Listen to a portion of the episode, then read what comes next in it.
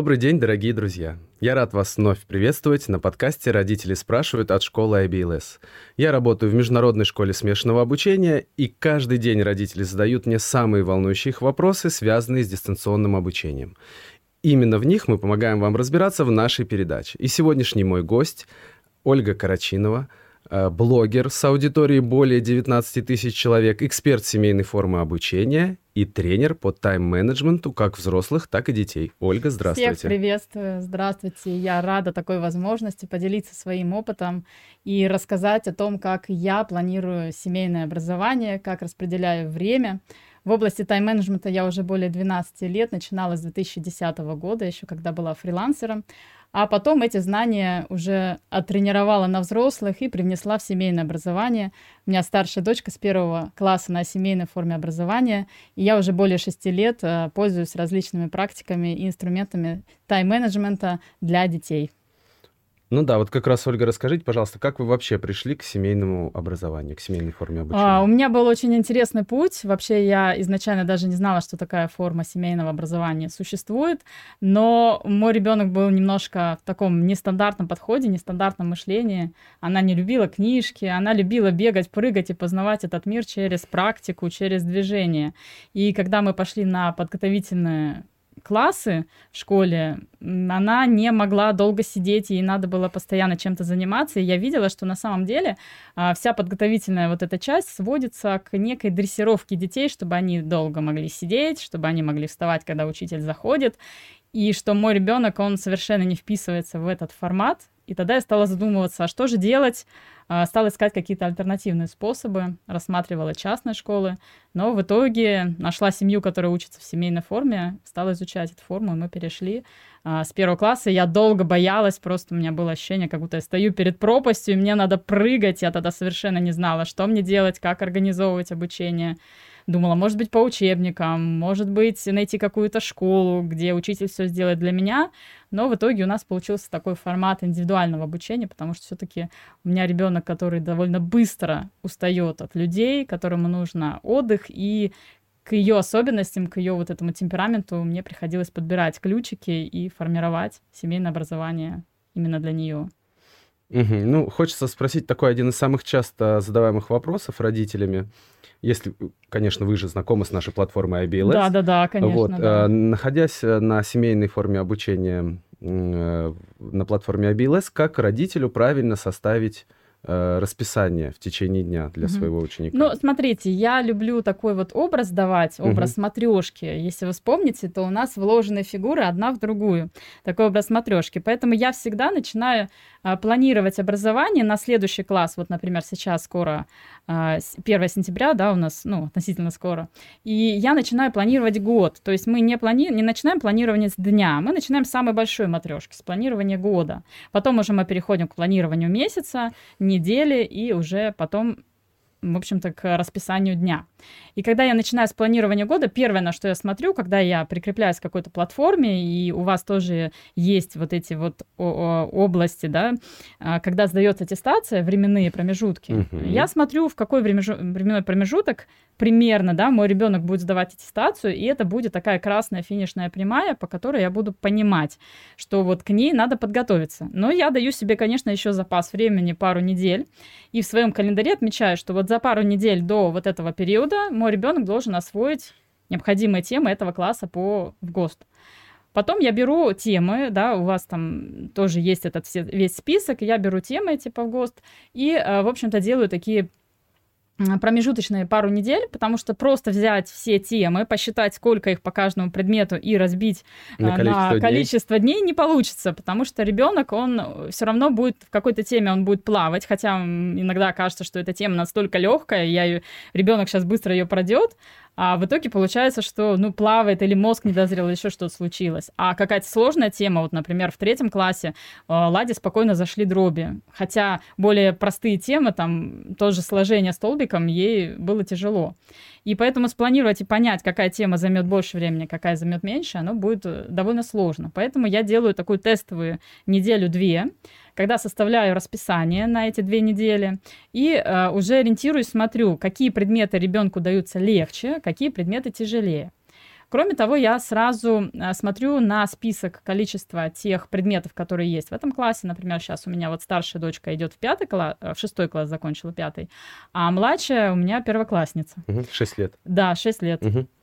Мы решили начать, в общем-то, в этом году ее семейное образование, хотя, в принципе, по закону можно и в следующем. И я, когда смотрю, какие предметы там есть, я понимаю, я их делю. Вот есть основные предметы, например, если мы возьмем начальную школу, это ну, со второго класса английский, потом математика и русский язык. Это вот основные предметы, и я их держу в фокусе внимания. Есть дополнительные предметы. В началке это, конечно, окружающий мир, а уже постарше там он делится на географию, биологию, историю. И это такие гуманитарные предметы, которые интересно проходить э, в формате погружения. Его используют многие и семейные школы, и я его использую дома. А, за основу, например, в начальной школе я беру окружающий мир, разбиваю, смотрю, какие там темы есть, какие темы близки ребенку, какие подходят его интересам. И через вот этот окружающий мир я выстраиваю, в общем-то, эти две недели и дальнейшее обучение. То есть, допустим, мы берем, смотрим вот по платформе, какие темы, в принципе, есть по окружающему миру. Вот эти темы, допустим, ребенку интересны, и я ну, изначально, допустим, осень, да, сентябрь, осень, как люди собирают урожай, куда улетают перелетные птицы. Я беру эту тему, распределяю на две недели. Это будет основная тема. То есть в нее мы будем погружаться, и через нее мы будем изучать математику и русский там, и английский со второго класса. И таким образом получается, что у ребенка, ну, то есть он во-первых, в ритмах года находится, во-вторых, у него такой а, интерес присутствует, и мы можем уйти не обязательно идти там чисто по программе, мы можем идти в сторону. А вдруг э, ребенок захочет, например, изучить, а куда же улетают эти перелетные птицы, или подробнее ему будет интересно. Я ухожу туда. И после этого я составляю на неделю расписание. То есть я беру центральная тема, например, осень и осенние изменения. И э, далее каждый день вставляю там математика. И думаю, как же я, помимо вот этих основных онлайн-уроков, могу дополнительно вписать эту тему. Какие настольные игры я могу применить? У меня есть э, разные авторские настольные игры по географии, по окружающему Да, про игры миру. хотел спросить отдельно. Да, да, да. То есть, э, если я не нахожу готовые, которых тоже, в принципе, очень много и по русскому языку, по математике, просто там даже искать не надо, зашел в магазин, купил, и там можно оттренировать после видеоурока все эти темы просто в игровом формате. С Ладой, в принципе, в начальных классах мы оттренировали математику только так, вот через настольные игры. Это интересно ребенку. То же самое мы делаем с окружающим миром. Мы можем пойти в музей, мы можем пойти сходить в лес. Например, с младшей дочерью у нас такая образовалась группа родителей, своеобразная офлайн тусовка где они социализируются. И так получилось, что у нас очень много как раз первоклашек шестилетних, и мы их выводим а, погулять. Вот мы ходили, допустим, погулять в лес. То есть как на практике можно тему еще докрутить. И, что самое важное, я исследую и наблюдаю эти две недели за ребенком какие темы ему даются сложнее, что ему дается легче, через что он лучше познает этот мир и эффективность где лучше? Через визуальное.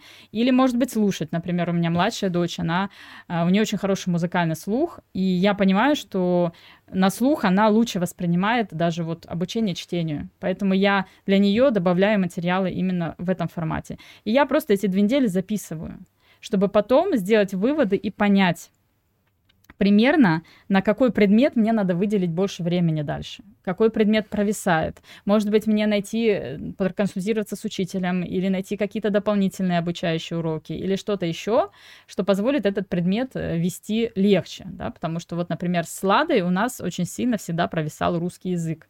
И было, ну, он вообще у многих, он да, у многих, да, да, да, да, провисает, да. потому что а, детям скучно, и часто даже тексты, которые там используются, они не привязаны к ребенку, то есть этого нет в его жизни, поэтому а, приходилось, в общем-то, немножко где-то потанцевать с бубном, и я понимала, что сначала, вот, допустим, математику она пройдет а, быстрее до вот этого промежутка, когда надо сдавать аттестацию, я прям планировала, планировала в календаре, а русский язык я понимала, что она будет изучать дольше. И, конечно же, русский язык я распределяла меньшее количество тем вот после этой пробных двух недель. А, но все равно прям четко понять, да, что вот точно это количество тем ребенок пройдет за этот месяц, ну, невозможно, Мгм, потому мгм. что это все гибко. Ну, то есть, как я правильно, ну, как я понял, надо родителям прежде всего э, выявить самый э, полезный канал восприятия информации для Да, ребенка, да. да, там иллюзорный. Поисследовать его, да. Да, э, значит, для п- того, чтобы понять, э, где у ребенка самый высокий КПД. Э, Хорошо использовать в игровой форме. Я напоминаю, кстати, слушателям нашим, что Ольга автор э, настольных игр по географии. Вот. Но тут, конечно, русский язык, он всегда стоит за скобками, потому что часто большинству детей скучно на русском языке. У меня даже есть э, друзья-филологи, которые связали свою жизнь с профессиональным русским языком, но при этом они точно так же говорят, что им в школе на русском Мгм. языке было сложно. Как же можно к русскому языку добавить дополнительный вот это? Есть настольные игры для, по русскому языку? А, я видела, да, мы использовали настольные игры различные, и кроме того, где-то классы с четвертого, и сейчас активно в пятом классе Лада использовала такой инструмент, как интеллект-карты. Мгм. А, причем а, многие называют интеллект-картами просто схемы, когда мы рисуем а, и чертим что-то, но на самом деле интеллект-карты — это красочное, образное мировосприятие, когда мы не просто а, пишем, а когда мы рисуем, добавляем образов. И русский язык не исключение, это тоже предмет, который можно структурировать и дать эту структуру сразу в готовом виде. А, Рассказать, что вот смотри, русский язык, он может э, это вот состоять звук, да, фонетика. Русский язык может состоять из орфографии, да, правильно писание. И разбив на такие блоки, показав а, всю готовую структуру предмета сразу. И потом сказать, смотри, а теперь мы будем по кусочкам его изучать. Когда ребенок видит всю картину целиком, ему легче понимать, как он будет к этому приходить. И кроме того, второй интересный способ вообще в принципе мотивации ребенка на семейной форме образования – это делать интеллект-карты по разным предметам, но именно в формате, например, деревьев мы делали с Ладой. А, Я делала заготовки, одно дерево на каждый предмет. Их можно просто нарисовать, их можно напечатать. У меня были шаблоны. Я рисовала яблочки, вырезала и писала на эти яблочки. Вот, э, с, допустим, да, с вашей платформы мы берем, выписываем темы, которые нужно знать за этот класс. Э, На каждое яблочко одну тему. И ребенок, когда изучает эту тему, осваивает ее, тренирует, да, там я даю ему какой-то контрольный лист, а она наклеивает это яблочко на дерево. И у нас получается к концу года такое яблоко с деревьями, э, дерево точнее с яблоками, Мгм, мгм. и ребенок наглядно видит. Я могу сказать, посмотри, сколько всего ты изучила, сколько яблочек у тебя на дереве, как это круто и классно. И мы можем, кроме того, еще договариваться и вводить такую систему, как, например, ты наклеиваешь 5 яблок, и мы с тобой, допустим, идем куда-то вместе что-то делать интересное, да, то есть я уделяю этому времени, и такая, такой образ мотивации он очень хорошо поддерживает, в том числе а, поним- и пони- понимание, что вот у меня такое определенное количество яблочек, и они конечные. Это не что-то бесконечное, что я просто постоянно делаю, делаю, делаю, и оно не заканчивается. Вот, поэтому да. Э, Кстати, про, про мотивацию. Вот у нас была в гостях Айлита Громова, когда мы обсуждали, как мотивировать ребенка начальной Мгм. школы для обучения. Очень хотелось у вас спросить, как вы относитесь к поощрениям, э, когда родители там, ну вот вы сказали, что там за пять яблочек пойдем там куда-нибудь в музей. Да, да, да. Э, Можно ли ребенка стимулировать наградами и вообще, как вы, ну что про это А, думаете? если говорить про материальные награды, вкусняшки, деньги, то я стараюсь отходить от этого подхода, потому что мне кажется, он все-таки какой-то неправильный, да, то есть э, у ребенка есть свои деньги, да, свои карманные деньги в любом случае, потому что это ребенок, он находится на иждивении у родителей, и ему важно понимать, что да, сейчас меня обеспечивают родители, и здесь тоже отдельные а, способы планирования своего бюджета, да, где-то подкопить, где-то что-то использовать, а мои отметки это ну, даже не отметки, а знаний, потому что мы не привязываемся, я не использую оценки в жизни своих детей, то это все-таки мои знания, то, что мне пригодится, то, что мне будет нужно. И я могу себя вознаградить за эти знания. Почему? А, Да, это какой-то процесс, э, и, ну, с мамой, например, потому что дети, особенно в начальной школе, они хотят сделать что-то с родителями, так они получают любовь, они получают а, ласку, одобрение, им это очень важно. Поэтому мы делаем какие-то процессы, да, то есть смотри, вот ты со своей стороны ответственно подходишь к учебе, да, я тебе всячески помогаю, но мы, мы идем вместе, да, а я вот тоже у меня много времени уходит там на работу, на какие-то домашние дела, но я выделяю время, вот ты молодец, да, я выделяю время, мы вместе с тобой идем, что-то делаем. То есть это такой процесс, закрепляется, ну, как бы дела батарейки я еще их называю. И потом, когда ребенок вырастает, он сам себя уже пишет свои процессы, дела без мамы, которые он хотел бы сделать, как себя поощрить, да, то есть это переходит потом во взрослое состояние, ну, во взрослый возраст, когда тоже я вела курсы по тайм-менеджменту, и у нас всегда было а, всегда говорила ученикам, правильно распределяйте время и ресурс, куда вы ресурс отдаете, да, на свои дела, там, работа, быт, готовка, и ресурс, который вы получаете, вот эти дела батарейки, которые я их называла, которые тебя наполняют.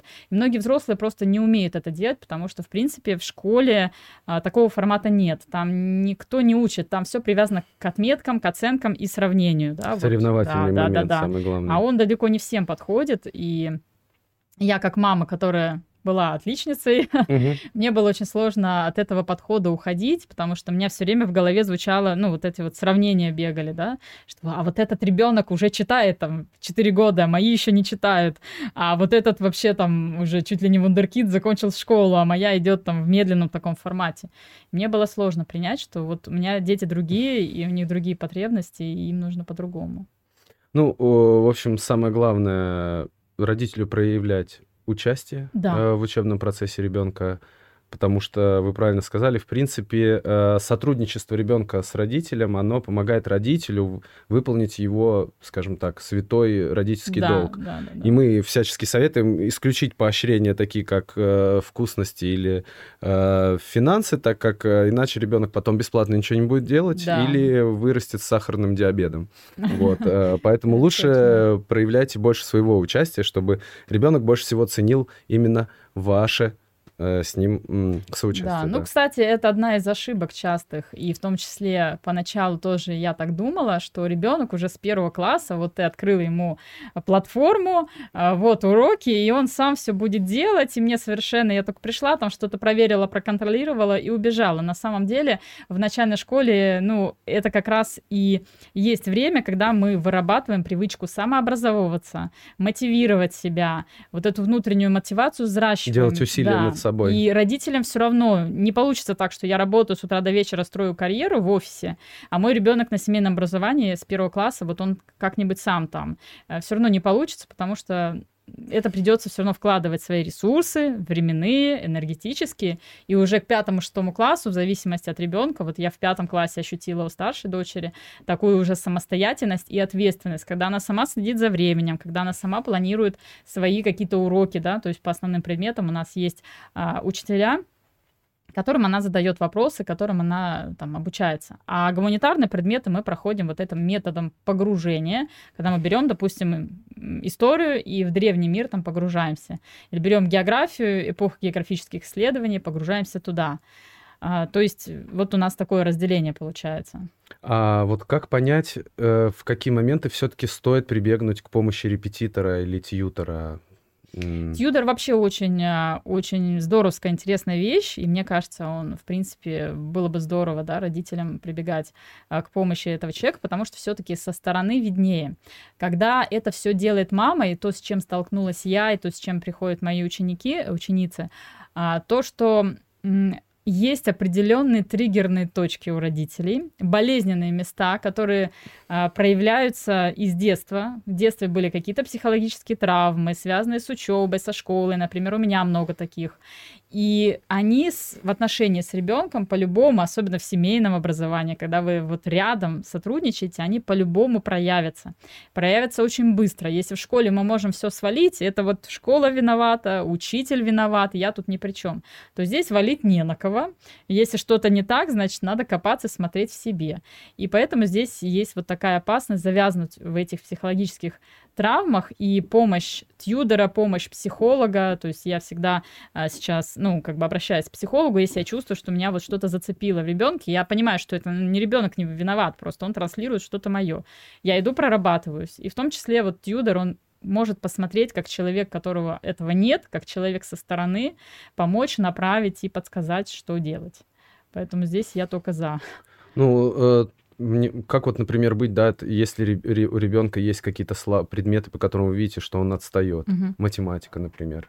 Ну, а... Для начала решить, насколько вам важна математика. Может быть, э, она не так важна и ребенка склонности к каким-то другим наукам. Если действительно математика важна, то я бы посмотрела на разные подходы, а, послушала разных учителей. Сейчас очень много можно найти в Ютубе, ну, на разных каналах, посмотреть.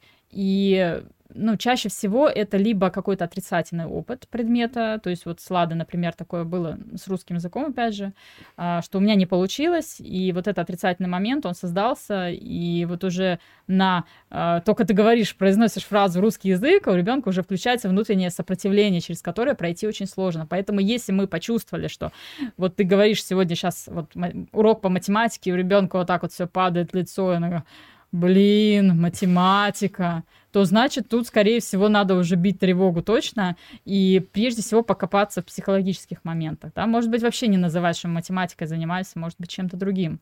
А, но как-то что-то вот с этим уже обращаться. Ну вот тут как раз бы мог бы помочь, да, репетитор, который бы не просто бы обучил, но еще и привил дополнительную любовь, заинтересовал бы, да, да в предмете Да, да, да, да. Вот э, мы долго искали учителей, потому что у меня очень старшая дочка чувствительная, угу. и она считывает эмоции людей просто. Вот человек зашел, все, она считала сразу. И если у человека что-то там внутри, а, какие-то есть сложности, тревоги, то она закрылась и занимайся с ней, не занимайся бесполезно. Стена. Да, стена просто вот такая вот. И поэтому мы долго искали учителей, а, которые могли бы через эту стену пройти и у которых был бы интересный подход. Поэтому здесь э, надо просто смотреть по учителям ходить, э, можно что-то, вот как опять я говорила, да, с настольными играми, что-то добавить такое, что разгрузит а, серьезность урока. То есть все-таки мы а, не под расстрелом делаем математику, mm-hmm. да, то есть mm-hmm. я не буду тебя ругать, там, ну, в такую доверительную обстановку выйти. Это чувство может... безопасности, да, чувство это комфорта. может потребоваться времени, если уже был какой-то отрицательный опыт. То есть вот я со старшей это проходила.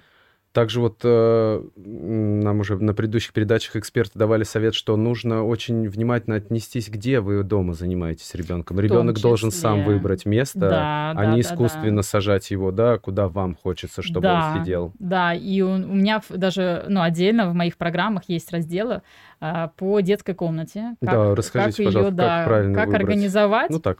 А, ну, правильно, неправильно, здесь у всех будет по-разному, но самое главное, вот как э, уже сказали, да, а, делать так, как удобно будет ребенку. Например, я даже приведу пример, у меня была такая ситуация с одной из учениц, она проходила для себя взрослый тайм-менеджмент, у нас был индивидуальный такой а, взаимодействие с ней. Я записывала ей уроки, и вот у нас была как раз тема по организации творческого места, тоже у нее его не было. Она организовывала творческое место, много расхламления у нее было, ну, неважно, неважно. И тут она мне пишет, говорит, у меня ребенок добрался до, до телефона моего и посмотрел ваши уроки.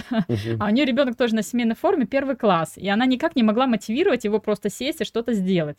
И она мне присылает две фотографии. Фотографии до, и у нее где-то в углу, плохо освещенный, стоит у него, значит, стол, вот так вот все нагромождено, много книжек, много чего валяется. А, и после моего урока тоже все повыкидывал, подписал этикеточки, везде проставил, что у него где лежит, и ему захотелось там учиться. То есть вопрос был именно в этом. Поэтому это тоже такая тема, когда ребенок не хочет учиться, мы тоже смотрим, а может быть просто ему неудобно, потому что если у вас а, место закидано, неудобно освещенное и все расположено так, как мама расположила, то это будет крайне а, так вот не, не будет мотивировать, да, то есть представляем, что мы приходим к себе в квартиру, а тут какая-то тетенька пришла, все нам по, по своим вот каким-то соображениям, порядок, да, да. разложил, и мы не знаем, где, где что находится, да, как бы сначала мы приведем в порядок, да, все, а потом уже приступим к этому. Поэтому, да, это тоже важно. И важно, что я делала, да, по первое время я рисовала, мы с, с детьми рисовали этикетки, что где находится.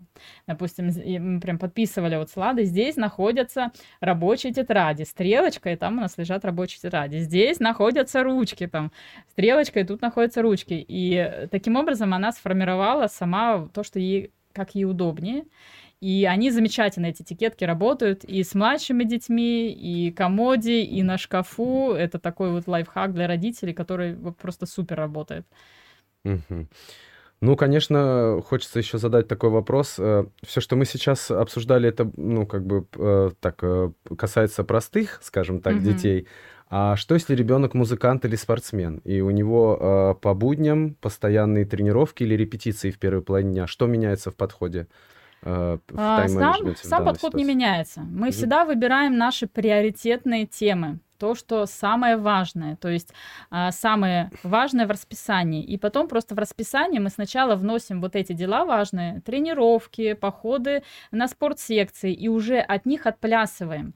А, Мы смотрим обязательно, чтобы у нас между учебой и вот этими важными делами, которые требуют энергосилы, э, да, вот потратить, мы смотрим, чтобы там были дела батарейки, то, что нравится ребенку, мы следим за его питанием. А, Это опять же вопрос биоритмов и наблюдения, когда ребенок наиболее активен. Может быть, ему удобнее утром встать, например, сделать уроки быстренько, да. Вот у меня, например, я знаю, что у старшей дочери активность с 10 до 12 самый пик, и я стараюсь все вот такие сложные предметы а, именно туда поставить.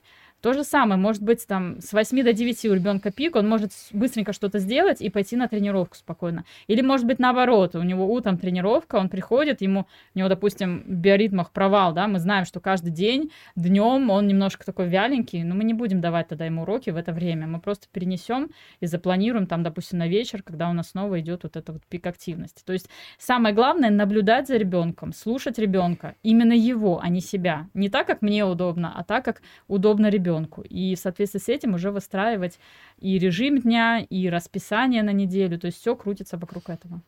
То есть как можно более внимательнее учесть биоритмы, вообще понять биоритмы Да, своего да, да, ребенка да, да. и включить в тайм-менеджмент не только учебные, но и естественные процессы, такие Конечно, как да. принятие пищи, перемены, ну Да, и да, интересные для ребенка самого дела. Да. Да, мы можем даже не писать, что именно он будет делать в интересные для него дела. Мы можем просто написать дело батарейка, например. Мгм, мгм. И ребенок, э, бывает такое, что ребенок не знает, чем заняться, а что мне нравится, а что я хочу.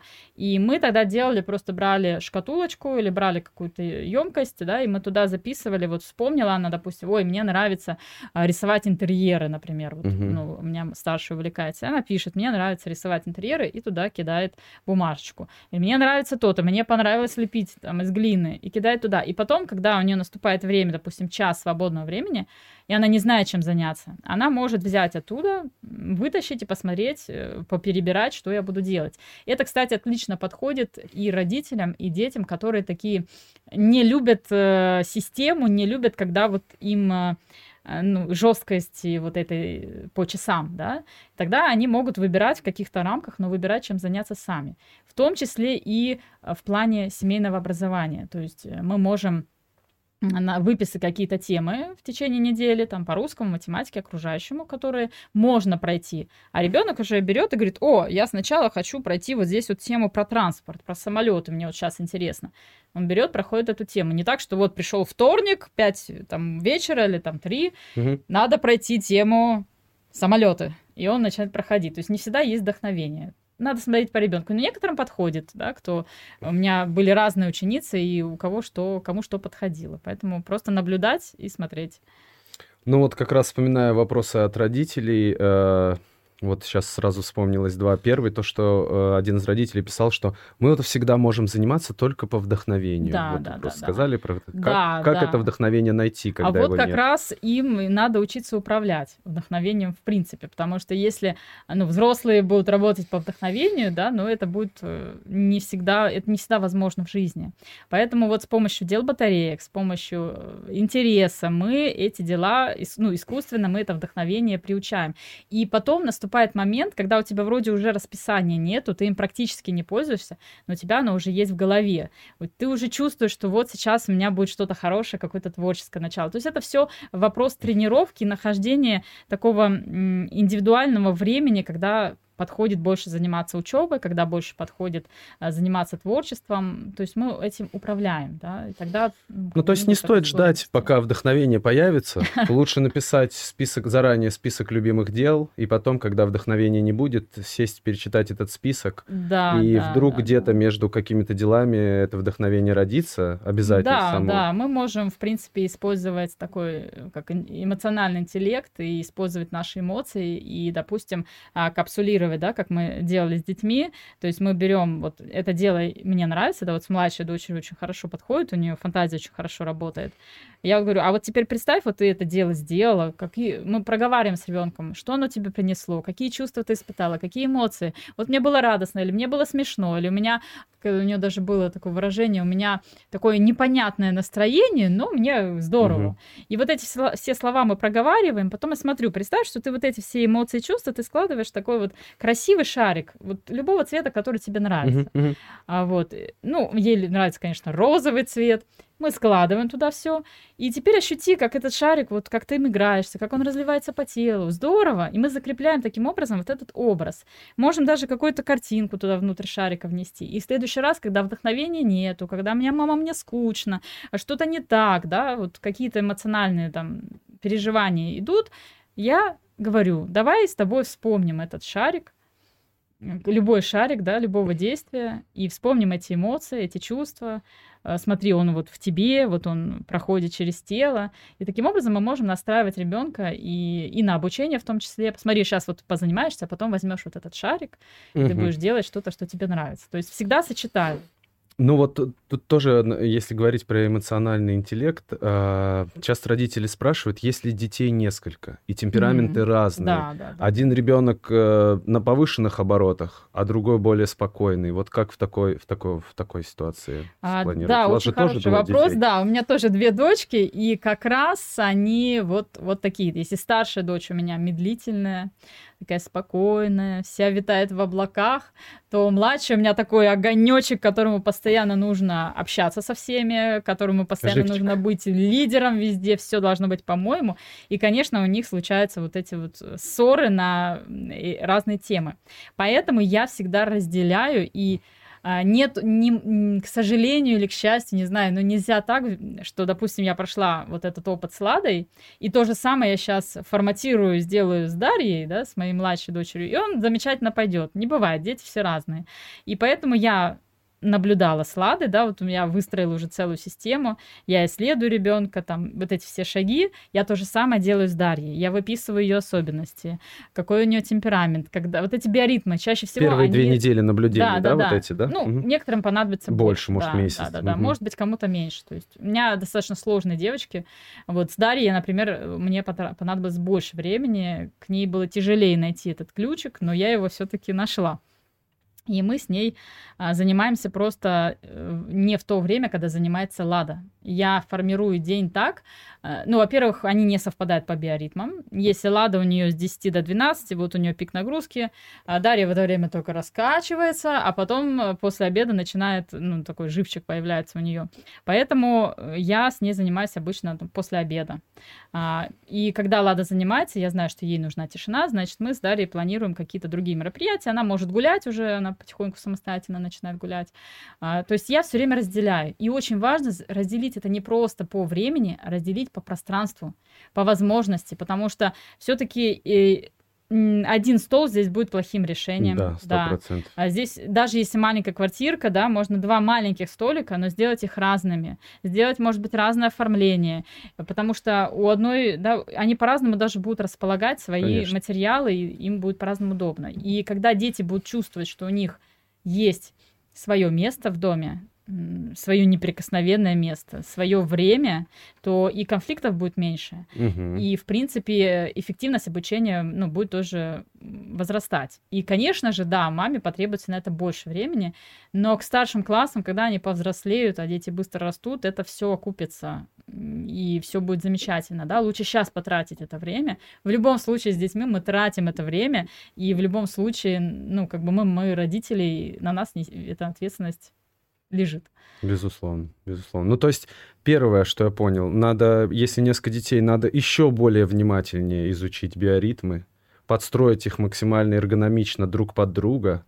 И третье еще очень важно личное пространство для каждого да. ребенка, чтобы ребенок себя ощущал комфортно, безопасно именно в своем личном пространстве. Да, и личное время. И еще один момент угу, очень важный: угу. есть разные дети, что вот эти дела, мотиваторы, которые вы делаете с детьми, да, какие-то процессы, делайте с ними раздельно. С одним ребенком сходил, с другим сходил по Социальный делу. фактор да. отвлекает То немножко все-таки. Они, да? они, ну, во-первых, они чувствуют, что вот сейчас мама полностью, ну, как бы со мной. Вот это любовь, забота, да. Каждый из них должен это почувствовать. Поэтому даже вот в библиотеке я хожу с ними в разные дни, и они просто, каждый из них замечательно э, в, это, в эти дни себя ведет и чувствует, и я поняла, что это очень важно разграничивать время. Не то, что вот сейчас вот, вот она накопила яблочки, это накопила яблочки, сейчас вот я возьму, сопоставлю себе, ну, сэкономлю время, и вместе мы что-то сделаем. Вот так вот не получится чаще всего, если дети, особенно если дети разные. Поэтому тоже смотреть, уважать личность и Ну, то есть исключить соревновательный фактор не да. только в оценках, но и в э, борьбе за внимание родителя. Да, у каждого ребенка должно быть личное время для себя, личное время с мамой, только его личное время, и личное время с семьей и социумом отдельно. А, я знаю, что вы еще являетесь тренером по тайм-менеджменту не только у детей, но и взрослых. Да, я с этого начинала. Да, вот в связи с этим тоже э, хочется задать такой вопрос, который часто тоже родители задают. Ведь действительно старшая школа и начальная школа угу. это большая разница. Да. В чем отличается подход у взрослого ребенка старших классах при семейном обучении. Мы, конечно, понимаем, что может быть самодисциплина на более высоком уровне, но именно может в чем быть, разница да. в подходе или у взрослых? Угу. Ну, давайте так да, говорить. Да, да, да, да, да.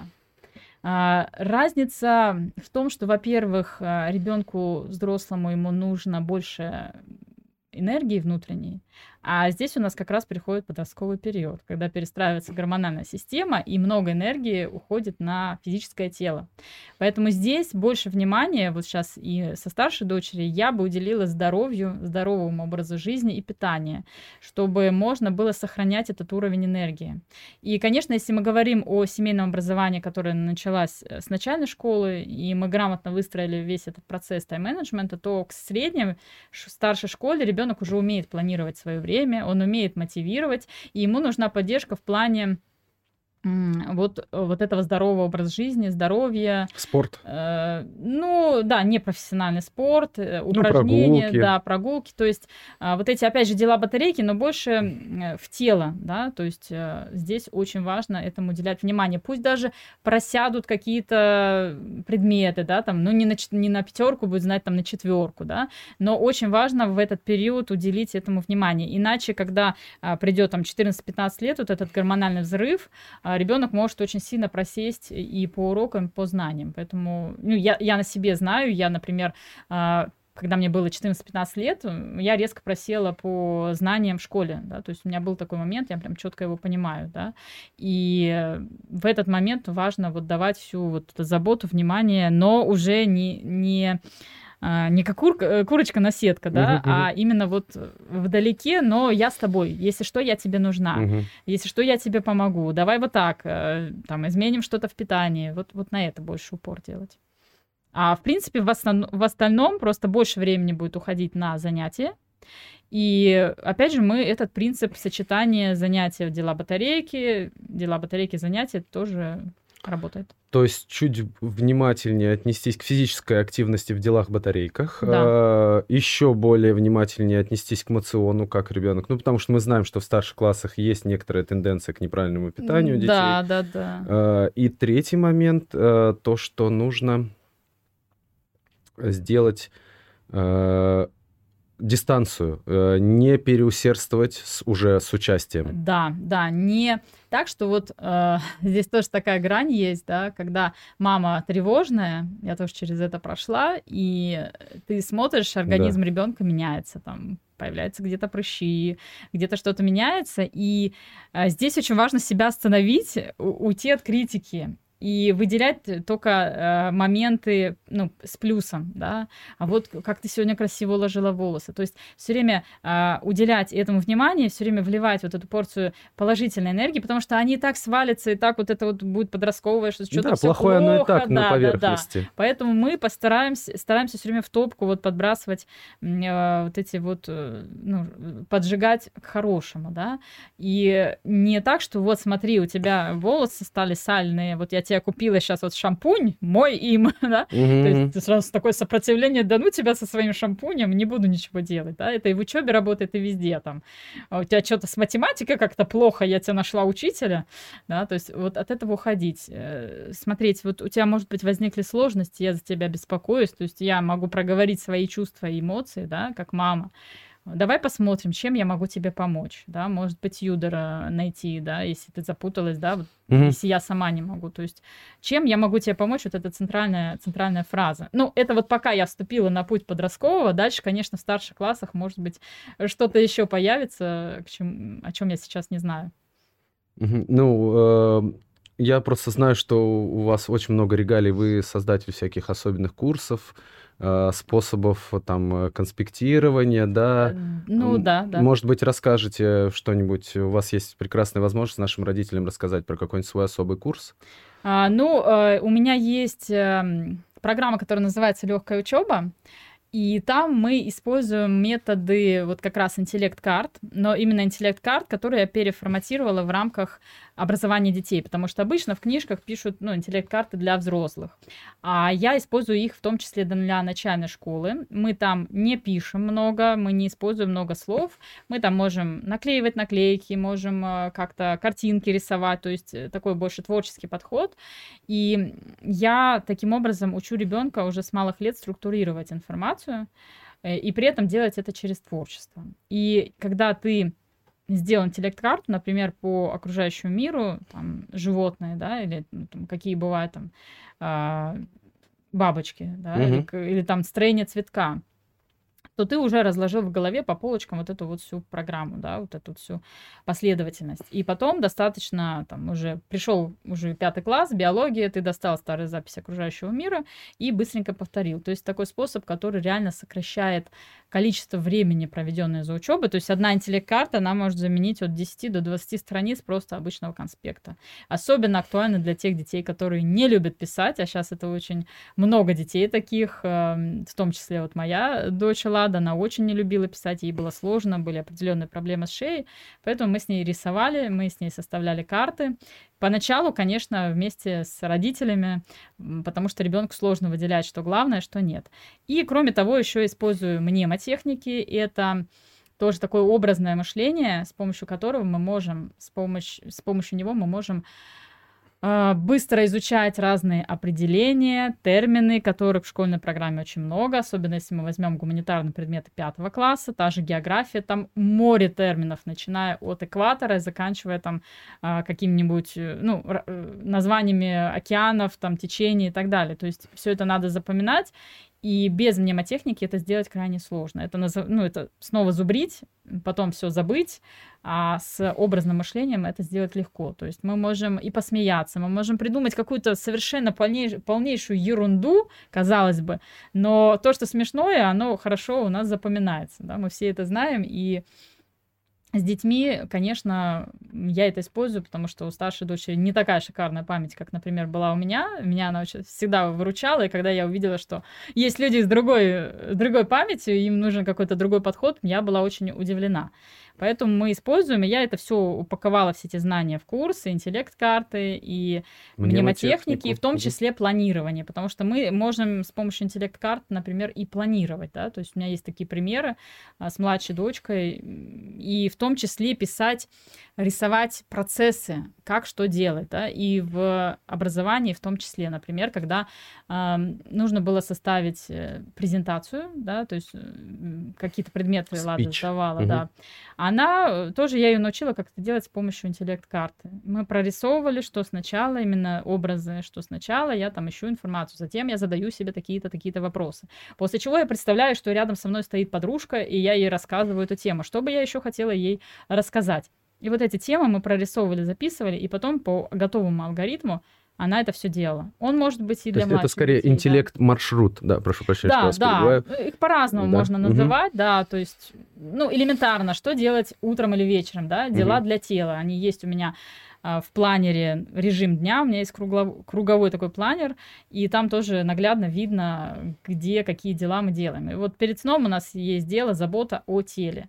Оно включает в себя несколько пунктов. Там, почистить зубы, умыться, расчесаться, ну, приготовиться ко сну. Там. И, ну, ребенок это забывает делать. Все время, мама, что мне делать? А мама, что мне теперь делать? И я, мы зарисовали с ней. Я нашла девочку, мы нарисовали девочку. Вот она сначала идет там, чи, это сам чистит зубы, потом она расчесывается, там еще что-то делает. И у меня младшая дочь, ей было тогда три, три с половиной года, и она с удовольствием бежала и чистила зубы, и вот это все по алгоритму делала. И что самое интересное, с Ладой я это не использовала, я это использовала с младшей дочерью. И Ладе тяжелее а, делать эти процессы, младшая дочь это делает просто на автомате вечером. Ее не надо заставлять, просить, все, она пошла, все, зубы почистила, все, умылась там, сделала по алгоритму. То есть он уже не висит, его уже нигде нет, он уже есть в голове.